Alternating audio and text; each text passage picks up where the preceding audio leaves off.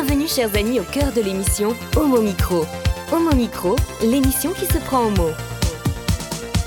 Au cœur de la culture LGBT, QI+, Brahim Naik Balk, entouré de ses chroniqueurs, inonde de couleurs les ondes depuis 2004. L'aventure continue avec cette nouvelle émission qui commence maintenant.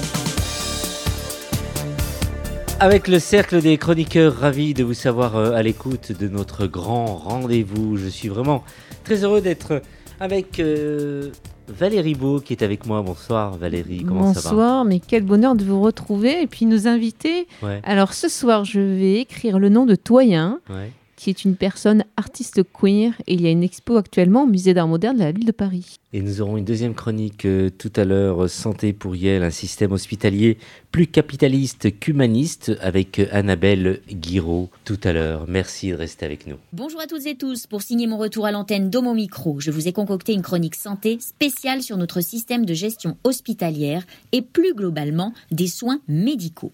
On verra ensemble que le Covid a enfoncé le clou d'une politique d'optimisation des coûts au profit de la santé et de la bienveillance. Homo Micro, l'invité du jour. L'invité du jour, ils sont nombreux. Alors justement, Valérie, dis-nous qui sont ces invités-là et je crois que vous vous connaissez vraiment tous les trois. Je te laisse faire les présentations. Alors c'est un immense bonheur de les retrouver. Et euh, nos vies sont liées par rapport à Bicose, on peut le dire. On s'est oui, rencontrés autour de Bicose.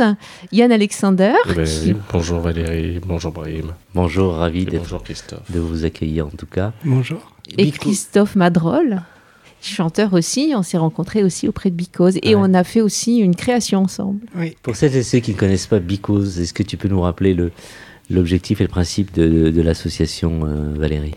Eh bien, Bicose va avoir 25 ans cette année. Et donc, c'est une association pour la visibilité et la compréhension des personnes bisexuelles, pansexuelles. Voilà. D'accord. Je savais pas que tu étais bisexuel. Bisexuelles ou, pan- ou pansexuelles. Et alors, et cette rencontre, euh, comment tu as rencontré donc Valérie, euh, Christophe? Ah, Ah, ben, on s'est rencontrés euh, au Trocadéro pour une manifestation par rapport aux attentats d'Orlando. Et euh, on Ah, s'est ça fait rendu, longtemps, ça ouais. fait très longtemps, et on s'est rendu compte aussi qu'on avait un autre, on avait un point commun, c'était le Berry. Oui. Voilà, puisque j'ai la habité- région du Berry. La région de Ouais. Berry, j'ai habité Châteauroux et on s'est même rendu compte que dans un village du Berry, on avait un ami en commun. Ouais. Alors là, on s'est dit, c'est incroyable. Et la rencontre avec euh, Alexander? Euh, oui, on en parlait euh, avec Valérie. Ouais, avec, avec Valérie, Avec déjà. Valérie, on a dû se voir à des réunions euh, de début d'année il y a trois, non, il y a 5-6 ans. Elle était à l'époque, elle, mont- elle montait sur Paris depuis Nice. Je crois, c'était non, c'était pas Nice, c'était. J'ai habité Châteauroux, mais je suis toulonnaise, alors c'est à oui, peu Toulon, près ça. alors oui. non. Oui, Châteauroux. Toulon, enfin voilà, enfin, on, s'est rencontrés là et puis c'est là que j'ai découvert qu'elle était écrivaine et, Ouais. et euh, que voilà, ça m'avait intéressé.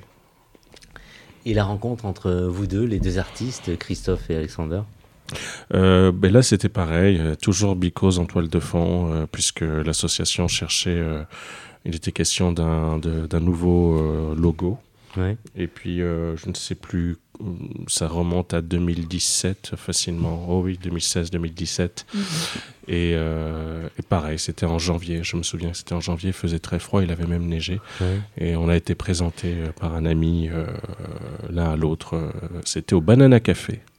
Ça remonte, ça. Ah là là, mais ça existe encore? Ça existe encore, mais moi j'y vais rarement. Ouais. Tu connais ou Tu, tu De nom. retournes au Banana Café? Non, je ne sais pas s'il est toujours ouvert. Ouais. Moi, ça remonte. Le Banana Café, Café, je le fréquentais il y a bien petite 25, 30 ans déjà. Ouais, Ouais. c'est vrai, 30 ans. Ah, on se sent Ouais. vieux maintenant. Hein. Effectivement. Et alors, euh, en ce qui te concerne, Alexander, donc tu vas fêter l'année prochaine tes, tes 20 ans Oui, de, de carrière musicale oui, déjà? oui. 20 ans. S'il fallait un peu retracer un peu ton parcours, comment tu as démarré? Bah, et- J'ai commencé avant que MySpace existe. Il n'y avait pas YouTube, il n'y avait pas Facebook, il n'y avait pas Instagram, il n'y avait pas Twitter, ou tout juste. Ah, il y avait peut-être tout juste Twitter. Euh, et maintenant, euh, quand des, je vois des jeunes artistes et quand je leur dis ça, j'ai l'impression. euh, je pourrais leur dire que j'étais contemporain de Chaka Zulu et Jésus-Christ. Je crois que ça ferait la- la- la- le même effet en fait. Donc non, qu'est-ce que je retiens que euh, il y a quand même une forme de, de, de, de fierté à, à avoir proposer un autre type de chanson poétique, euh, accessible à un public qui n'est pas forcément élitiste. Mhm. Maintenant, c'est pas forcément évident d'en parler. C'est vrai Quand tu dis public élitiste, pas un public élitiste, c'est-à-dire. Je veux dire, il y avait cette volonté de, de faire que la poésie s'adresse à des monsieur et madame tout le monde. Ouais, voilà, que la chanson poétique s'adresse à monsieur et madame tout le monde et sans forcément euh, euh, céder à tout prix euh, au mode euh, musical, même si après, il y a, dans mon répertoire, c'est vrai qu'il y a eu des incursions dans la pop, euh, il y a eu des remixes qui ont été faits aussi, mais ça reste grand, quand même, grosso modo, ça reste de la chanson de cabaret Ouais. avec un côté très très poétique, mais pas poétique dans le sens mièvre du Mhm, terme, dans la, mhm. la poésie, dans ce qu'elle peut avoir de, de transcendant. Alors c'est vrai que ça ne fait pas toujours chic de parler de, de transcendance euh, quand on parle d'art. euh, combien de fois on m'a dit souvent, qu'est-ce que c'est too much ce que tu dis? Et finalement, je m'aperçois que ça m'a permis et ça a permis, je pense, à beaucoup de gens de tenir le coup cette exigence d'art et de poésie euh, dans la, la crise Covid ces deux dernières années. Euh, c'est une nourriture de l'âme et, et je l'assume complètement. Pour moi, il y a vraiment quelque chose de- Nourriture de l'âme. Oui, Ouais, oui, oui, tout à ouais. fait. Tu as, tu as souffert pendant la crise, comme beaucoup? Souffrir, euh, je pense que j'ai moins souffert que d'autres parce que j'ai été très actif, Mhm. tout simplement. Euh, c'est vrai que bon, il y a eu beaucoup de concerts privés avec public en plein confinement. C'était une démarche volontaire et Valérie Beau avait fait une très très belle. euh, D'abord, elle était présente à l'un des concerts. Elle avait fait un magnifique texte où elle relatait cette expérience d'une écrivaine qui, va, qui, a, soif de culture euh, pour, euh, pour euh, la revue François.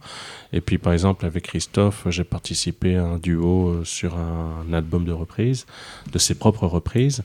Euh, et c'est vrai que même là, ça faisait du bien euh, parce qu'on était encore en. Oui, on était encore en, con- en- en confinement. hein. Oui, les lieux étaient encore fermés. Ah oui, au moins en couvre-feu. Ouais. Et donc, euh, ça faisait du bien un petit peu de. de, de, de- oui, d'avoir des projets. Mais en fait, mais bon, avoir des projets, c'est une chose. Il faut aussi qu'il y ait un public en face. S'il n'y a Ouais, pas de public, ça n'est pas intéressant. Il faut qu'il y ait un dialogue qui se fasse entre, Ouais, entre l'artiste et le public. Pour le moment, c'est ce qui s'est passé. Je touche du bois, il n'y en a pas, tant pis. Euh, Si, si, c'est- c'est du bois, Ah, c'est du pas, bois. Ah oui, oui, c'est du bois. On dirait pas. Voilà, on dirait pas. C'est une, table qu'on a récupérée, euh, euh, l'émission, euh, euh, enfin la chaîne de télévision Canal hein, le, co- comment on appelle cette émission qui marchait bien? Les Nuls. Hein Hein, c'est une table un peu qui ressemble à celle des nuls en fait. hein. Tu disais que tu travaillais un peu avec. euh, Qu'est-ce que vous aviez fait ensemble avant de revenir vers toi, euh, Alexander? Christophe, et euh, vous avez bossé ensemble, tu disais tout à l'heure, euh, Alexander. Euh, oui, oui, pour un duo euh, qui a d'ailleurs un peu surpris autour de moi parce qu'il a un côté très très pop. Ouais. Et ça me, moi, je trouvais ça génial justement de changer vraiment les habitudes, euh, pop rock même, on peut dire. Euh, sur le dernier album, enfin pas le dernier, il a un nouvel album, mais avant un album de, de reprise, on, s'est retrouvé dans un studio assez grand et euh, où j'ai découvert une autre façon de fonctionner, euh, ce qui était intéressant aussi parce que lui, Christophe Madrol, est très moi, je suis jusqu'au boutiste et lui, il est perfectionniste.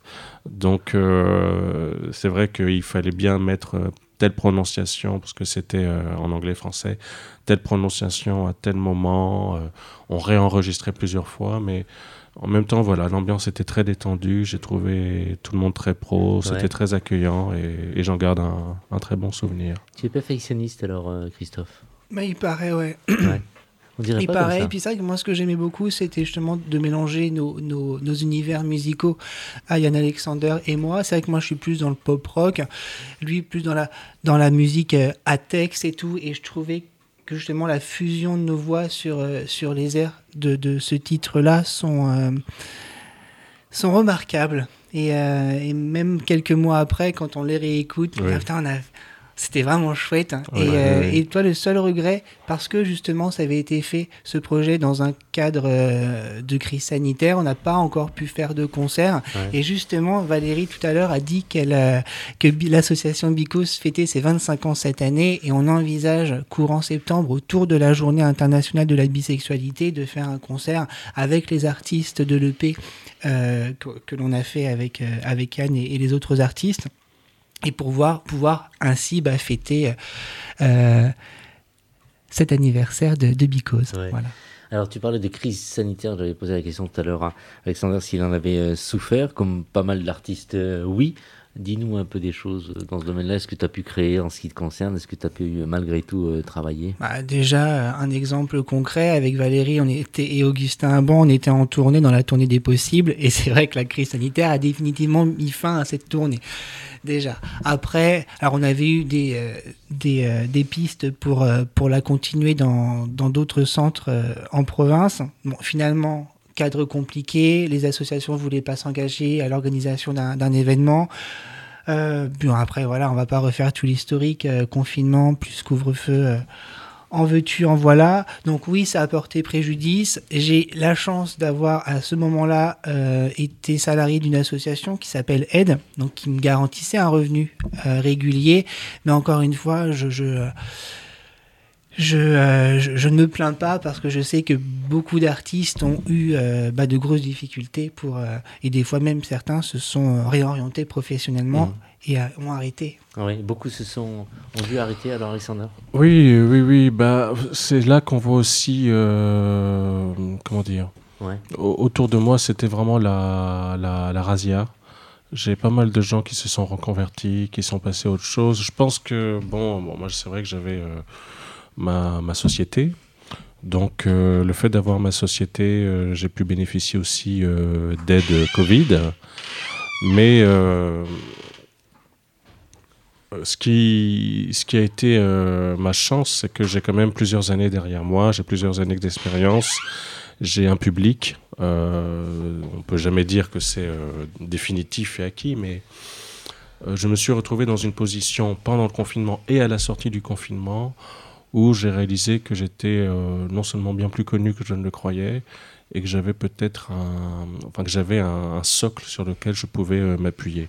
Après, si la vie avait été trop dure à Paris, j'aurais quitté Paris et je serais allé m'enfermer dans ma maison. Euh, j'ai une toute petite maison qui est une ruine, hein, vraiment, c'est humide en hiver, humide en été, mais enfin, euh, je me serais barricadé là-bas, je me serais mis au vert, je me serais adapté. C'est dans quel coin? Dans le Maine-et-Loire. Maine-et-Loire, oui, oui, oui, oui, parce que j'ai des attaches familiales là-bas et donc euh, j'y vais souvent et d'ailleurs j'y chante le 14 mai d'ailleurs.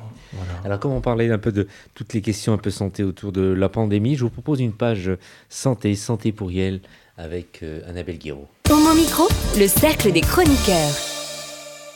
Une chose est certaine, il ne fait pas bon vieillir très malade et seul dans notre pays des droits de l'homme et du citoyen en 2022. Vous entrez à l'hôpital sur vos deux jambes, vous ressortez les deux pieds devant. Aujourd'hui, la dotation allouée aux établissements publics de santé est arrivée à un niveau tel que le malade est devenu un numéro à 15 chiffres. L'étiologie du mal se fait dans le non-sens de l'humain, mais dans le sens de la facturation répétitive. Le malade est une machine dénuée d'émotion et de perception de la douleur. Le malade est une machine sur laquelle on vient techniquer, réaliser un examen, réaliser l'examen qui ne démontre rien, mais qui auto-entretient le système pour mieux revenir et chercher encore le pourquoi du comment il est mal en point.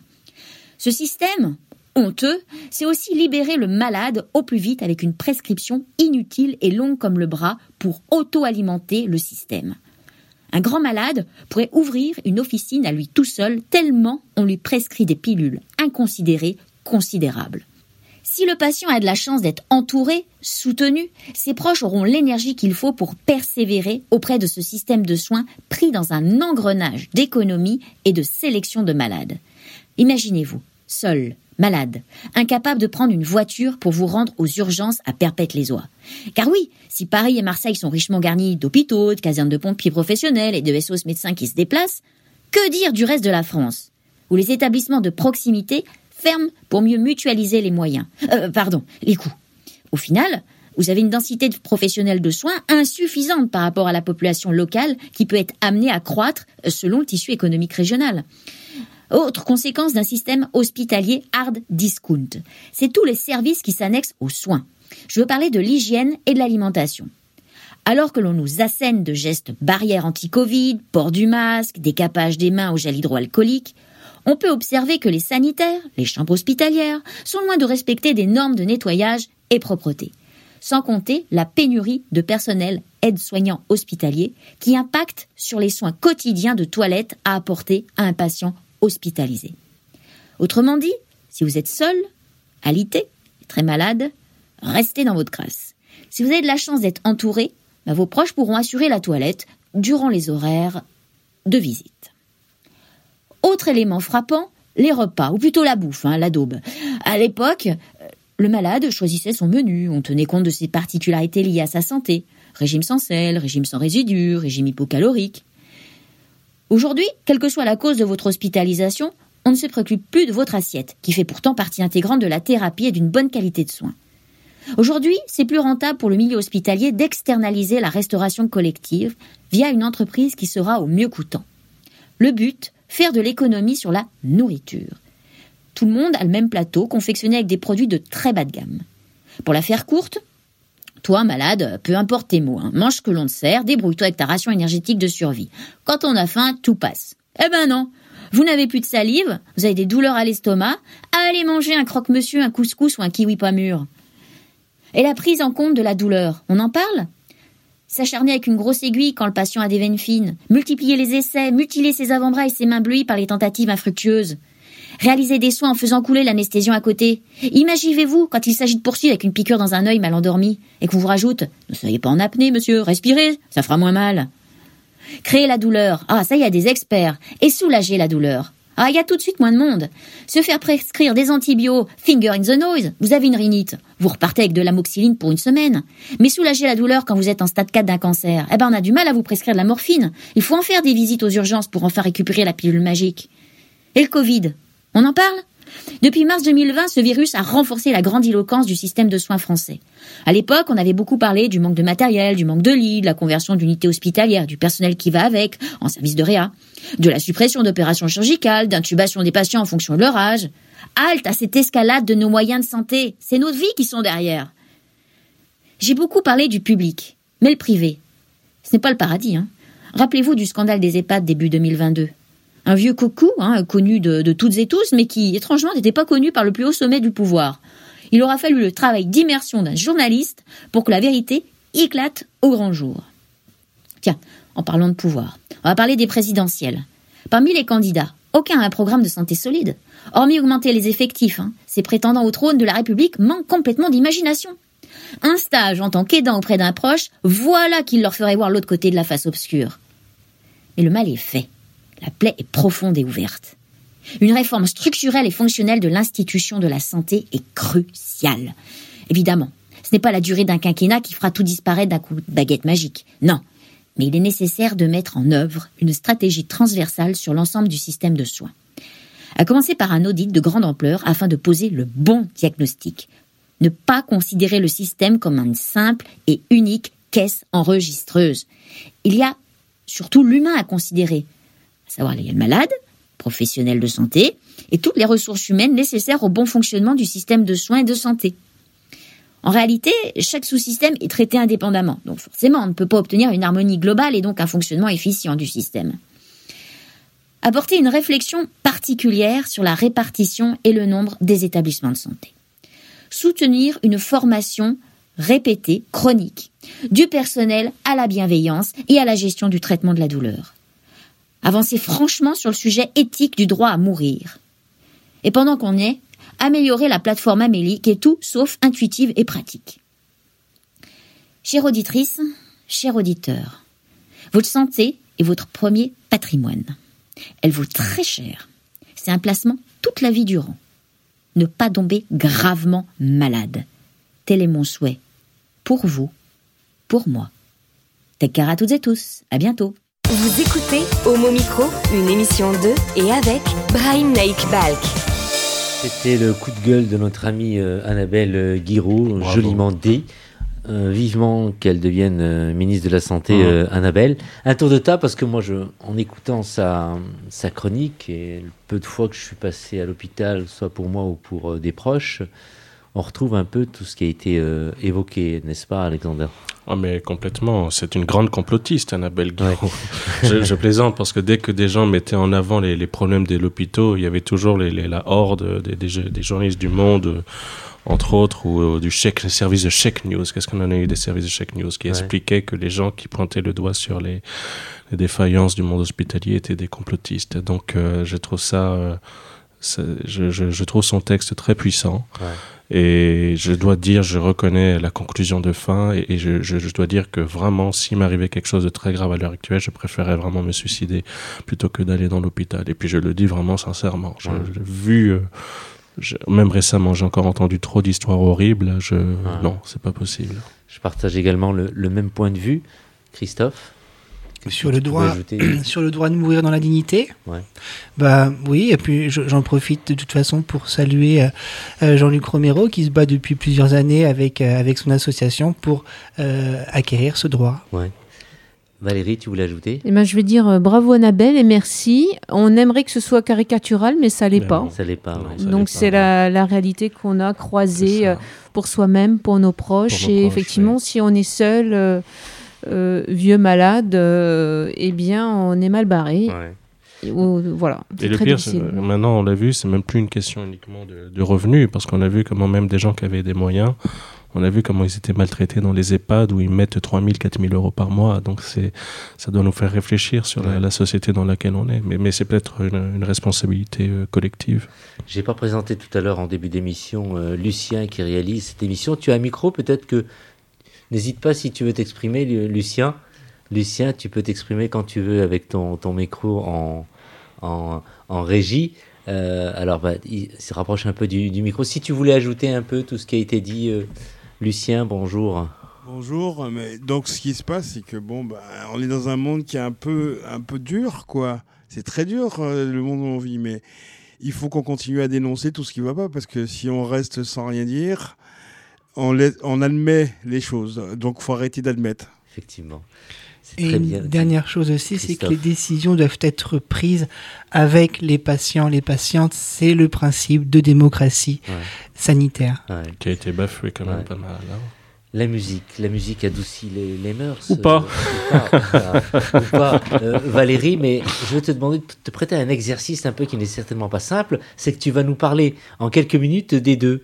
Euh, ce que tu penses de Alexander, ce que tu penses de Christophe euh, au niveau humain et artistiquement parlant. Ce sont des êtres euh, d'amour, je dirais, de poésie, c'est leur plateforme aussi, chacun. Le fait d'être auteur-compositeur, c'est je trouve ça enfin chouette. C'est-à-dire qu'il y a une implication totale aussi sur le texte et ensuite sur l'interprétation sur scène. je les ai vus tous les deux sur scène. Et euh, effectivement, tous les deux nous emportent. Alors effectivement, après, c'est pas forcément le même style musical, mais c'est très très fort, très puissant, un et l'autre. Et il y a aussi un autre point commun, c'est un engagement de visibilité et euh, avec simplicité. Et je trouve que c'est une façon aussi euh, d'être visible, mais concrètement avec tous les publics. C'est ça qui est très fort aussi lorsque je t'ai vu au théâtre.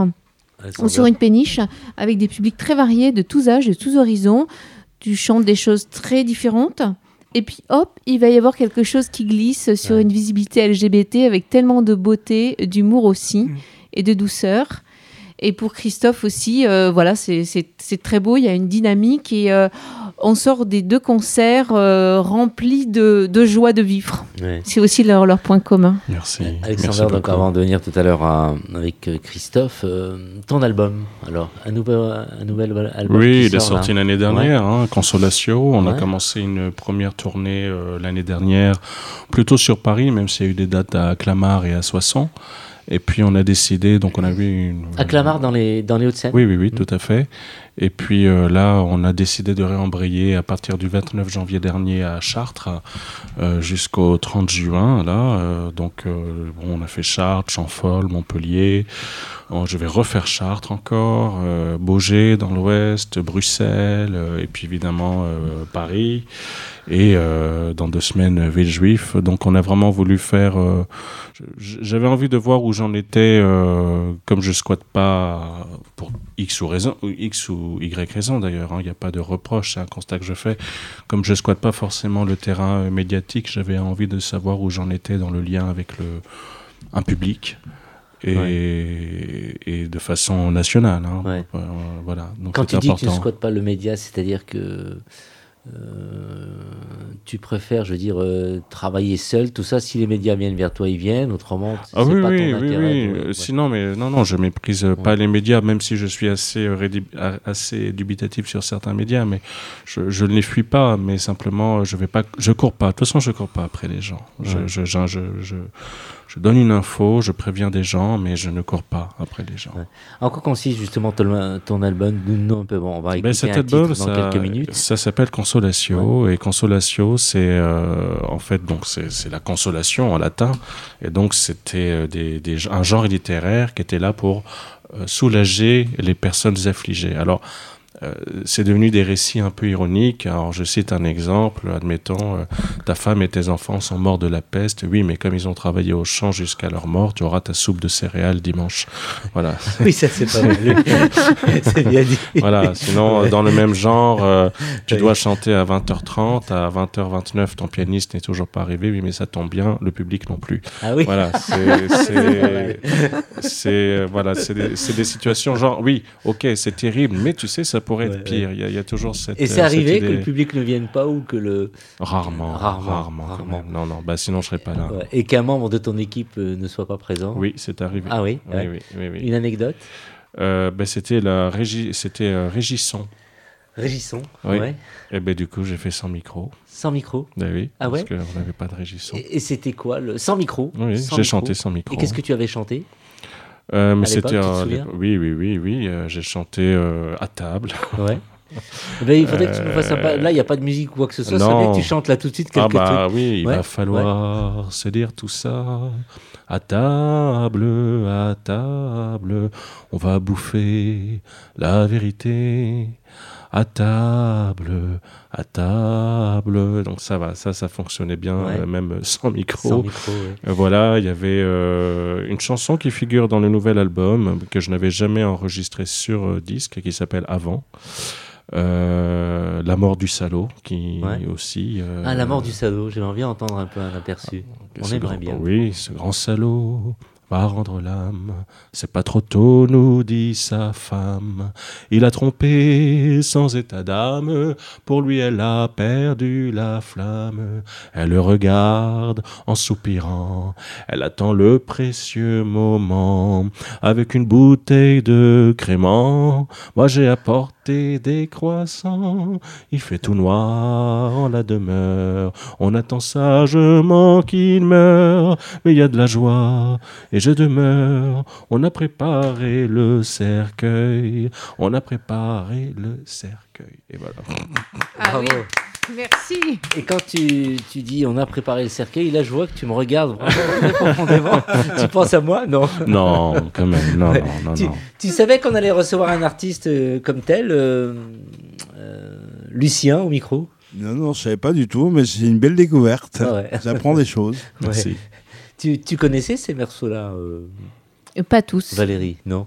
Et toi, et toi Christophe euh, Quelques-uns, oui. Ben, j'ai déjà vu euh, Yann en concert plusieurs fois. je me rappelle même à une époque d'un concert qu'on avait fait ensemble et Yann refusait de chanter avec un micro. Je crois qu'il aime pas trop s'embarrasser d'un micro. Oui, il aime bien vrai. avoir une voix qui porte et directement, qui arrive directement dans les oreilles de, de son bon, public. Moi maintenant quand même, parce que surtout, bon, c'est vrai que Bon, il y a des salles où on peut, puis il y a des salles, c'est pas possible. Au Café de la Danse, c'est 500 places. Tête Michel, c'est 400 places. Bon, je, je peux pas, là, c'est pas possible. Maintenant, euh, allez, on va dire sans micro, je peux aller jusqu'à 100 places. 150 places, sans micro, oui, je pense, euh, si le pianiste sait jouer de façon nuancée. Maintenant, le problème, euh, mais en fait, euh, bon, j'ai une cours de, une professeure de chant, Catherine Brasowski, chanteuse par ailleurs, qui est remarquable.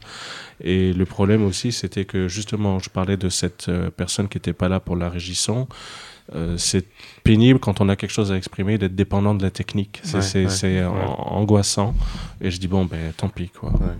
Mais finalement, on reconnaît un bon artiste, celui qui peut se passer euh, d'un instrument de musique, celui qui peut se passer de tout. Là, tu viens de nous chanter. Euh, deux, deux, morceaux. Moi, je trouve ça extraordinaire. On pourrait t'écouter pendant, pendant, pendant des heures. Oui, mais je pense quand même que c'est mieux d'être dans un cadre, il y a un rituel, et puis, Puis ça, ça, ça, parle pour moi, mais je vois pas, par exemple, Christophe euh, chanter sans micro. Non, Ah. je, je, veux dire, je pense C'est- aussi. tu- il y a- il prend ça comme une critique, je crois, Christophe. Ah non, non, Non, non, Non, non, il a raison. Non, non, Il a vraiment raison. Je ne le vois pas euh, sans micro, et parce que ça, ça dépend de ce qu'on chante, de ce qu'on dit, et quels sont les types d'accompagnement. Ouais, ouais. Alors, un morceau qu'on va, on va écouter, ensuite euh, je reviens vers vous. Tu peux nous rappeler le titre euh? Oui, alors euh, ben, c'est euh, Consolatio, voilà, qui donne le, le- le- le titre à l'album et, et qui est la seule chanson que j'ai écrite pendant ces deux ans de Covid. Ouais. Elle est vraiment née du, du- du confinement, cette chanson-là.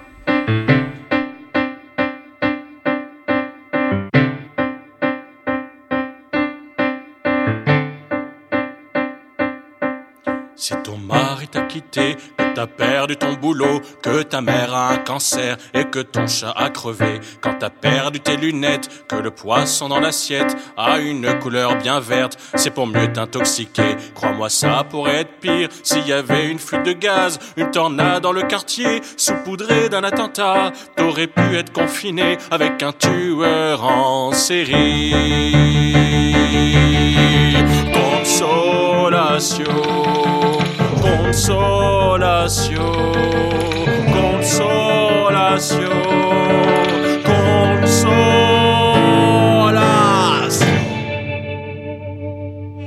Tu dors en réunion quand t'es en période d'essai, que t'as une indigestion au milieu du jacuzzi, si tu prends le sens inverse sur l'autoroute à minuit, que tu finis à l'hosto, que tu frôles l'euthanasie, crois-moi ça pourrait être pire, on pourrait squatter chez toi, te vider ton compte en banque, te ligoter sur ton lit dans tes terreurs les plus folles, tu pourrais te faire adulter. Consolatio. Consolatio, consolation.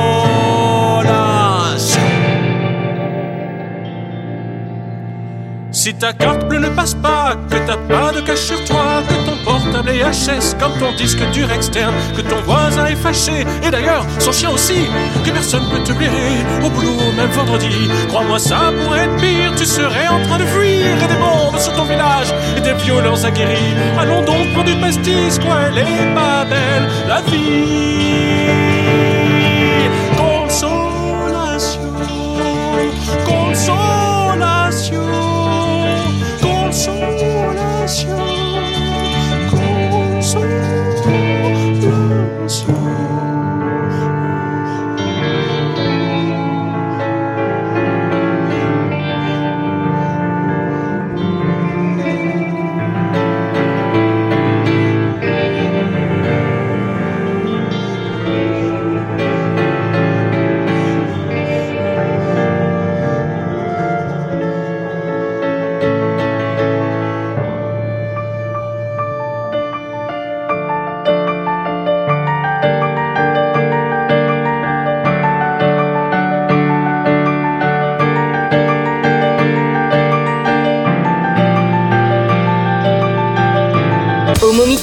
L'invité du jour.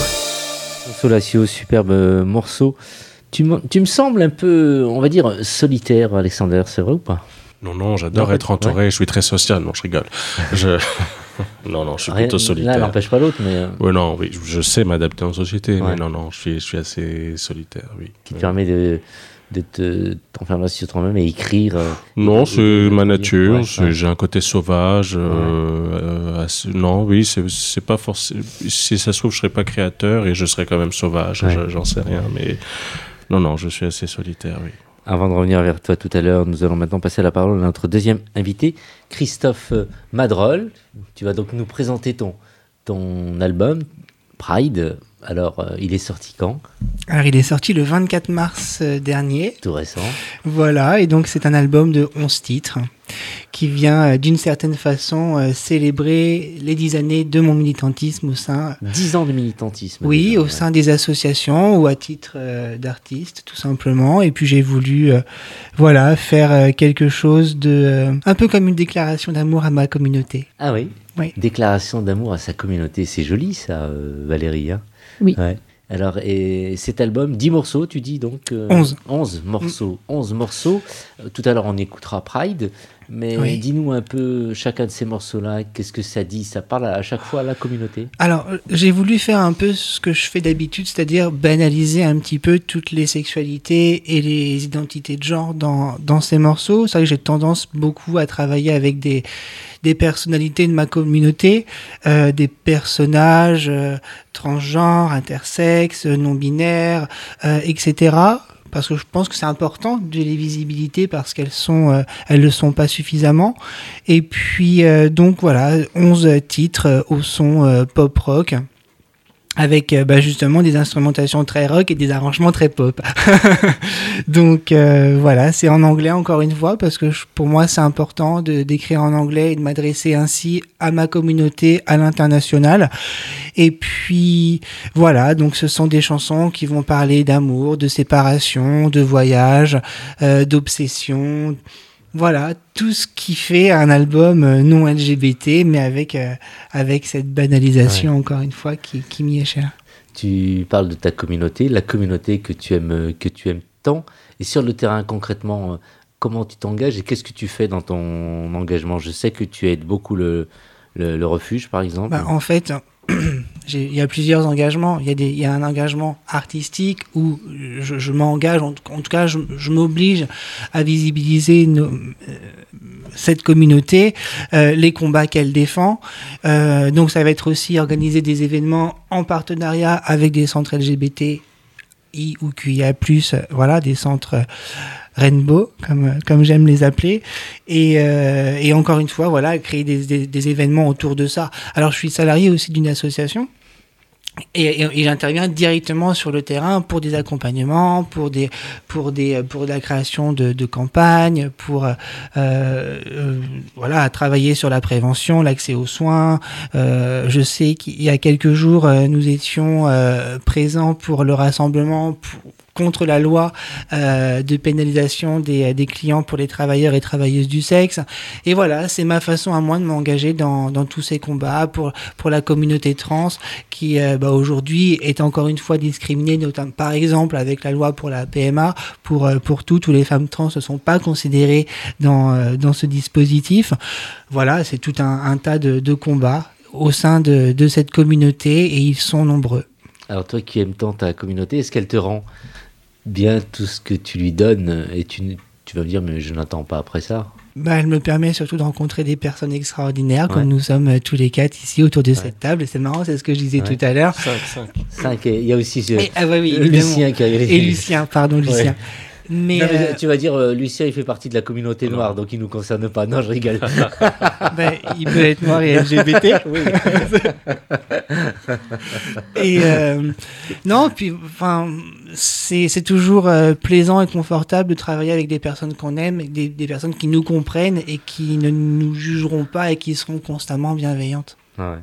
Le combat ne s'arrête euh, jamais. On pourrait penser qu'en qu France, eh ben, on a tout avec le mariage et autres, mais il en reste encore pas mal de choses à, à, faire et à, à, lutter. Qu'est-ce que tu en penses, Alexander? Bah, Oui, vous savez, moi j'ai fait des manifs contre le pass sanitaire l'été dernier. Je peux vous dire que je l'ai fait par conviction, mais je peux vous dire aussi que malheureusement dans les manifs, il y avait pas mal aussi de toute cette France euh, d'extrême droite qui passe son temps à dire qu'il n'y a que de la propagande LGBT, à parler de lobby trans, toutes ces histoires-là.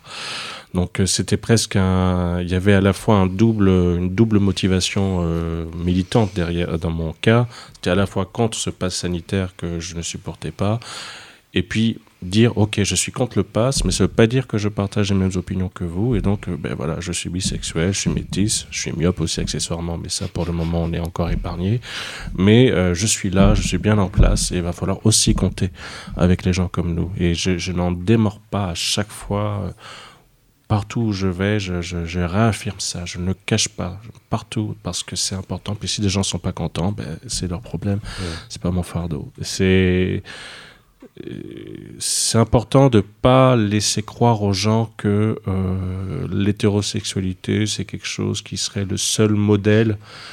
D'abord, enfin modèle, la seule alternative, la seule possibilité pour des gens qui viennent au monde, euh, comme, comme on a beaucoup de psychologues là qui vont souvent dans certaines émissions parler de la confusion des genres. Mais hé gars, si, si quelqu'un est né euh, euh, avec une excroissance et qui se sent pas homme, qui se sent femme, mais peut-être qu'il faut réfléchir. Il y a, pas, il y a peut-être quelque chose pour ça. Donc quand on dit ah, c'est un scandale, la réassignation de sexe, mais moi je me mets à la place de quelqu'un qui est pas dans son sexe, qui a 9 ans ou 10 ans et qui a une, une scolarité infernale, je me dis bah, peut-être qu'il faut qu'il change de sexe s'il veut se sentir mieux et plus épanoui. Je, je, veux dire, c'est des sujets qui sont tellement lourds, tellement complexes, tellement violents.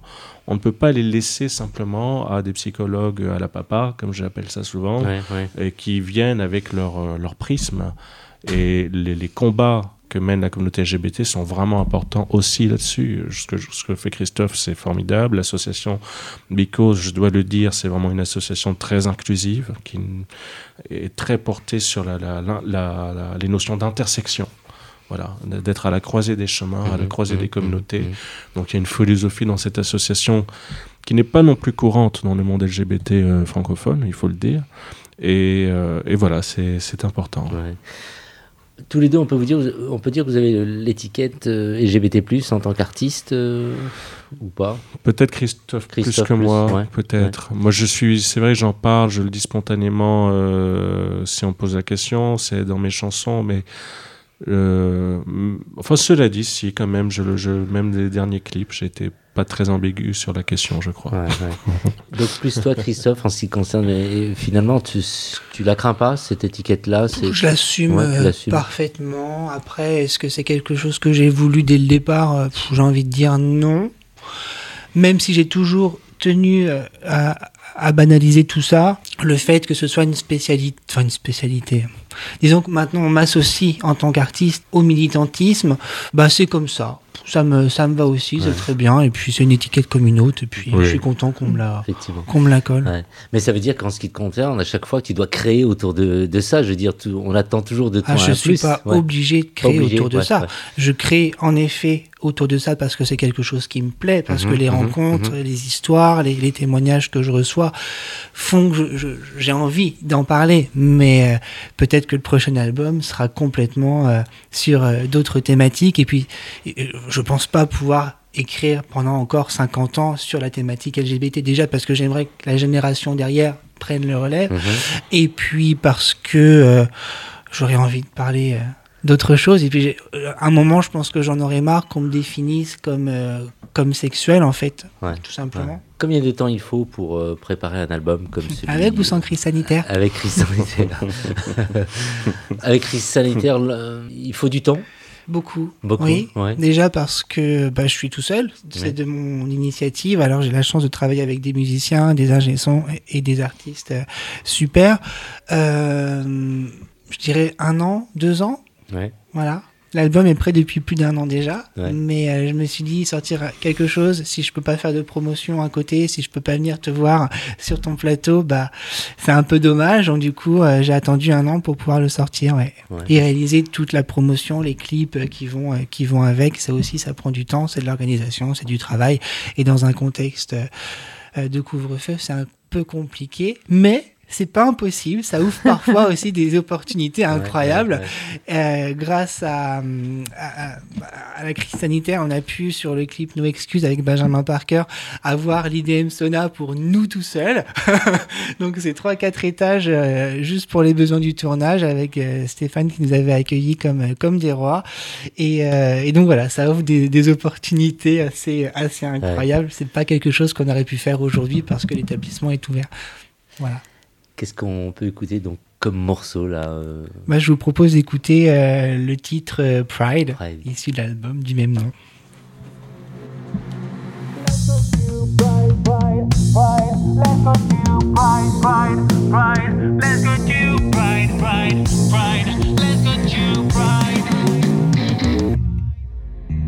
Eleven rings strikes the alarm. natural face and rebel haircut.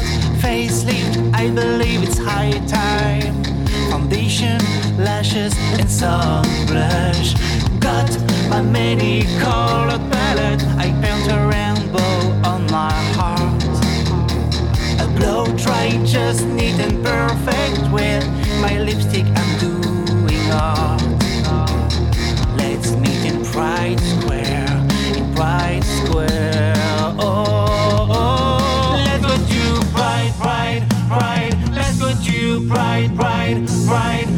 Go to Pride, Pride, Pride. Let's go to Pride. Till the end of their trial and also part of the night. Let's make the city wall shake. Flags in the air, be proud, proud, proud. All the cliches we need to break. Let's go against those we feel straight. Just can't stand the sight, go to your mom, piece of that fright. I must admit my heart is hurt, but freedom is the price to pay. Don't mind the media and the slurs, I just say what I gotta say.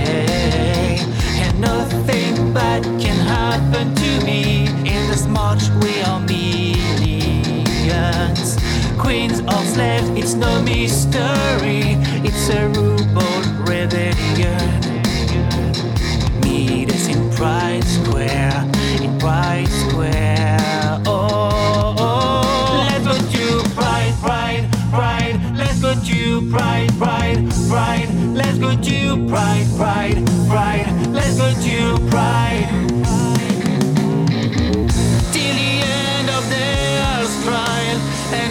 And also part of the night. Let's make the city wall shake. Flags in the air, be proud, proud, proud. All the cliches we need to break. Let's go against those we feel straight. And if you just can't stand the sight, go to your mouth, piece of that fright.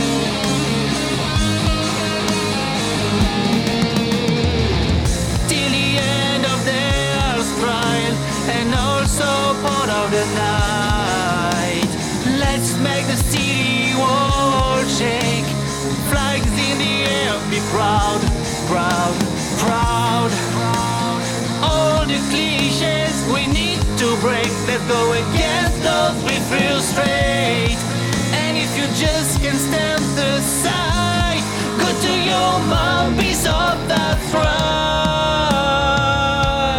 Let's go to pride, pride, pride. Let's go to pride, pride, pride. Let's go to pride, pride, pride. Let's go to. Homo Micro, le cercle des chroniqueurs. Et nous en arrivons à Valérie Beau qui écrit les noms de Doyen. Libre, rebelle, indépendante, originale, magistrale, subtile, féministe, non conventionnelle, imaginative, subversive, inflexible, forte, énigmatique, sphinx, mystérieuse. Voici comment ses amis la qualifient. André Breton écrira à son sujet Doyen, de qui je ne puis jamais évoquer sans émotion le visage émaillé de noblesse, le frémissement profond en même temps que la résistance de roc aux assauts les plus furieux et dont les yeux ont des plages de lumière. Quand elle meurt à Paris en 1980, elle reste inconnue du grand public. Cependant, au moment de la vente aux enchères organisée pour régler sa succession, ses toiles s'arrachent. Qui est Toyen Née Marie Serminova, en 1902, dans la banlieue ouvrière pragoise, l'artiste a traversé le XXe siècle avec la liberté comme seul guide. Après avoir brièvement étudié la peinture à l'école des arts et métiers de Prague, elle s'émancipe d'emblée des dictats académiques pour tracer son chemin en autodidacte. Elle peint de la poésie. Et en 1923, elle choisit de signer ses œuvres d'un nom agenré, Toyen, et se qualifie davantage au masculin. L'histoire dit que Toyen est inspiré de citoyen dont on aurait volontairement sectionné le mot pour le libérer du genre. Sa personnalité androgyne et son rejet de la binarité de genre la placent comme une figure clé dans les récits contemporains du mouvement surréaliste. Son approche de la sexualité et du subconscient suggère une autre forme de surréalisme qui résiste à l'hétéronormativité. C'est ainsi que l'artiste est présenté à Stockholm en 2008 pour l'exposition au titre Queer surréalisme toyen. De 1925 à 1929, elle s'installe à Paris avec son ami Sirski il crée l'artificialisme, qui nie la peinture comme simple jeu de forme et divertissement pour les yeux. Son intérêt se porte sur la poésie, qui remplit les espaces entre les formes réelles. Durant les quatre années à Paris, il se lie au surréalisme. En 1927, Philippe Soupeau écrit Les tableaux et les aquarelles de Toyen troublent l'eau froide et l'ennui. Retour à Prague pendant la guerre, elle cachera chez elle le jeune poète Jindrich Eisler, traqué en tant que juif. Une fois la guerre terminée, ils viennent à Paris et compte tenu de la situation politique, ils quittent définitivement Prague pour Paris en 1947. Toyen poursuivra inlassablement ses recherches picturales toute sa vie. Elle dira en 1973 Dans les salles obscures de la vie, je regarde l'écran de mon cerveau. L'articulation de l'exposition présentée actuellement sur les périodes de sa vie sont titrées ainsi Mirage 1919-29, La femme magnétique 1930-39, Cache-toi guerre 1939-46, Le devenir de la liberté 1947-66, Le nouveau monde amoureux 1967-1980. La commissaire de l'exposition, Annie Lebrun, est aussi une amie de l'artiste. Elle témoigne. J'étais fascinée par sa liberté, son intégrité, son engagement. Elle refusait sauvagement tout ce qui amoindrissait. Pour ma part, je dois à Toyen d'avoir appris violemment que la poésie commence par le non-mensonge. Non-mensonge sur le corps, non-mensonge sur le rien qui nous hante. Ce qui est une autre façon de redire après Stivski, regarder signifie aussi être d'une certaine mesure aveugle, car il y a des paysages visibles et des paysages invisibles. Le voilà, le secret de l'insurrection lyrique, se tenir définitivement à distance de ce monde qu'on veut nous faire prendre pour réel. Toyen aura acquis comme personne d'autre le privilège d'être au cœur du temps qui abolit l'époque. Et l'artiste Radovan Isik de conclure qui saura évaluer le trésor de révolte absolu qu'elle a laissé sur son sillage nocturne. Et ça, c'est à vous de le découvrir. Merci Valérie, merci Valérie. Vous, vous connaissiez un peu Alexander? a pas du tout, mais j'ai beaucoup aimé euh, la poésie, c'est le non-mensonge, c'est le, le fait de, de ne pas euh, se cacher. C'est bien ça, je, m'y reconnais. Christophe? Je ne connaissais pas, mais c'est toujours un plaisir de découvrir. Merci Valérie. Donc là, il nous reste quelques minutes avant de clôturer euh, l'émission. Je vais vous demander un peu, Alexandra, qu'est-ce que tu aimes Hum, chez Christophe, euh, artistiquement parlant Mais rien.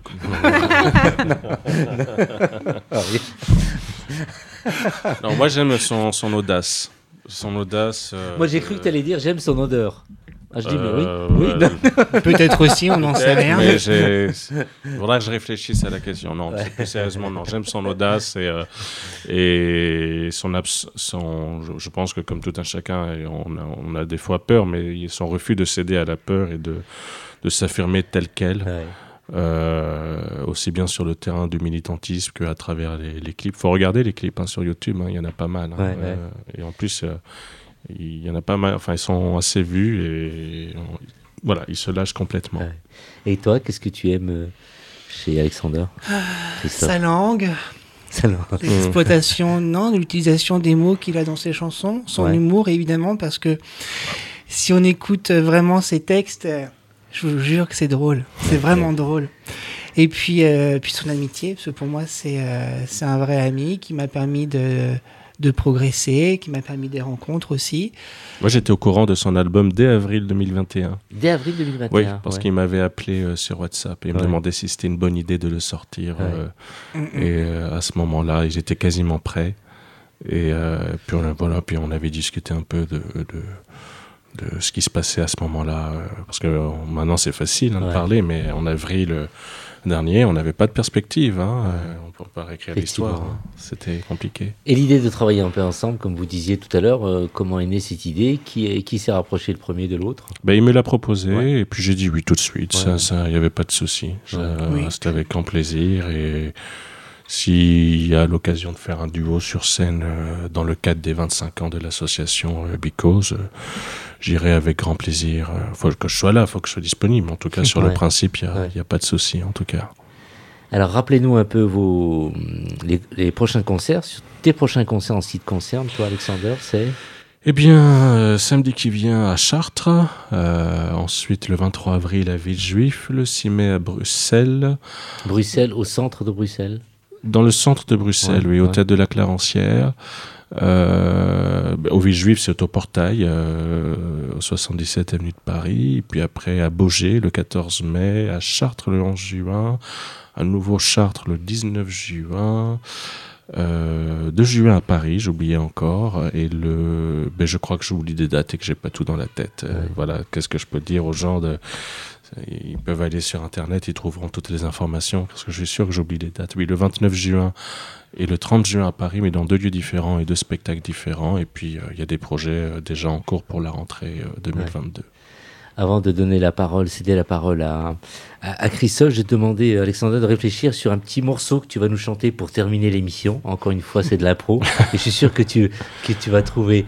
Christophe, en ce qui te concerne, donc ton album, où on peut le trouver Rappelle-nous un peu les différents titres déjà. Disponible sur toutes les plateformes. Donc l'album s'appelle Pride que ce soit Apple, Deezer, Spotify, etc., etc. En concert le 31 mai euh, au Divas Cabaret pour le concert de Benjamin Parker qui figure aussi sur le P euh, euh, We Are the Love, les, les duos, pardon. Et, en concert le 17 juin à Tours pour le vendredi soir, c'est le vendredi de, la, de la marche, enfin la marche de Tours, la Pride de Tours a lieu le samedi et le vendredi soir, c'est le concert à la guinguette.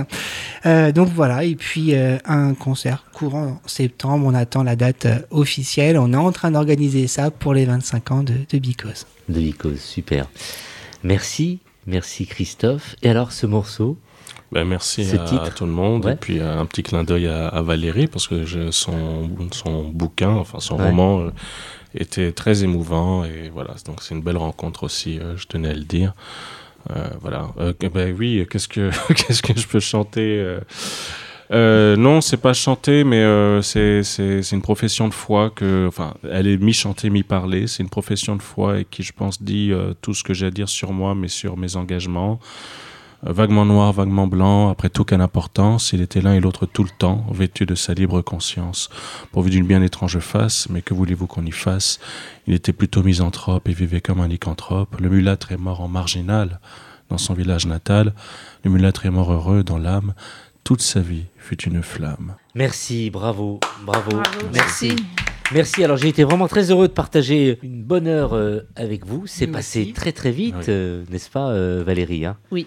C'était un bonheur en tout cas. C'était aussi un petit peu l'émission des retrouvailles pour nous. Oui.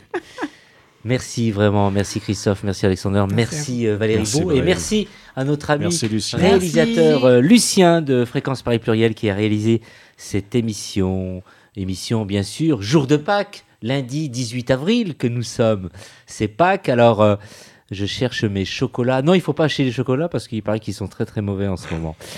Eh bien écoutez, sur ce, on vous embrasse et on vous dit à très très vite. Ciao ciao. Hey Oh non Cette émission est maintenant terminée. Mais un conseil, retrouvez l'ensemble des podcasts d'Homo Micro, l'émission qui se prend en mots, sur toutes les bonnes plateformes de streaming.